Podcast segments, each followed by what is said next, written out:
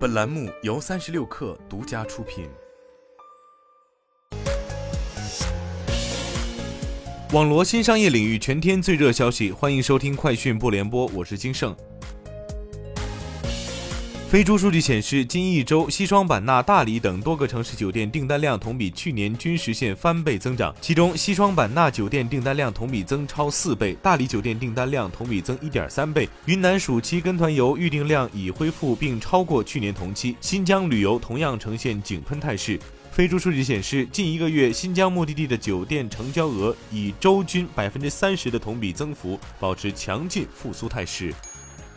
芒果 TV 会员频道官方微博发文称，将于二零二二年八月九号零点起对芒果 TV 会员、芒果 TV 全屏会员价格进行调整。调整后，芒果 TV 会员连续包月价格为每月二十二元，连续包季价格为每季六十三元，连续包年价格未调整，仍为每年二百一十八元。芒果 TV 全屏会员连续包月价格将调整为每月三十五元，连续包季价格为每季九十八元，连续包年价格为每年三百四十八元。抖音近日上线公放默认静音功能，可避免公共场合打开时打搅他人。用户更新 App 至二一点六点零版后，进入设置页面即可打开，开启时默认静音，也可在短视频界面右下角随时取消静音。百事集团旗下百事供应链公布百事云仓全供应链能力升级后的成果。二零二一年，百事含 to B 业务的全能仓已链接成一个高度协同的 B to B to C 仓配网。二零二一年，百事全能仓数量增长九倍，to B 云仓客户增加五百余个。今年，百事云仓还同抖音及快手合作，建成了奢侈品与玉石类的品牌电商仓。总体来看，二零二一年百事云仓全年总订单量为四点五亿单，其中加盟云仓完成的订单总数同比增长百分之二十五点零至二点七亿单。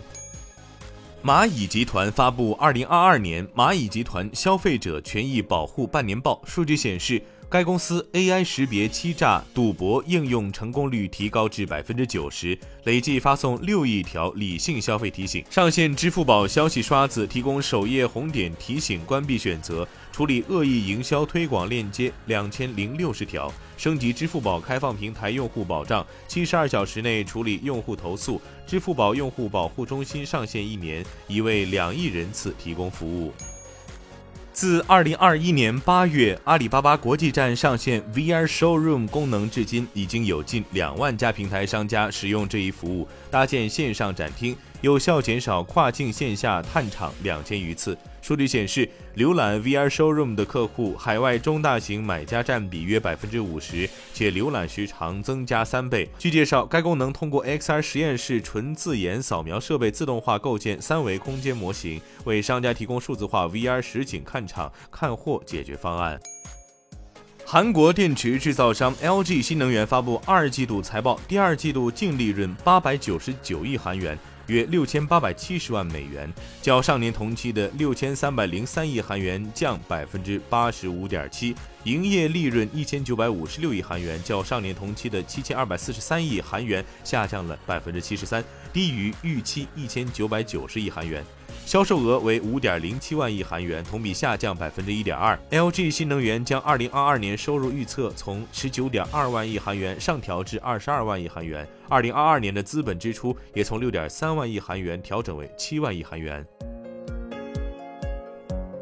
以上就是今天的全部内容，我们明天见。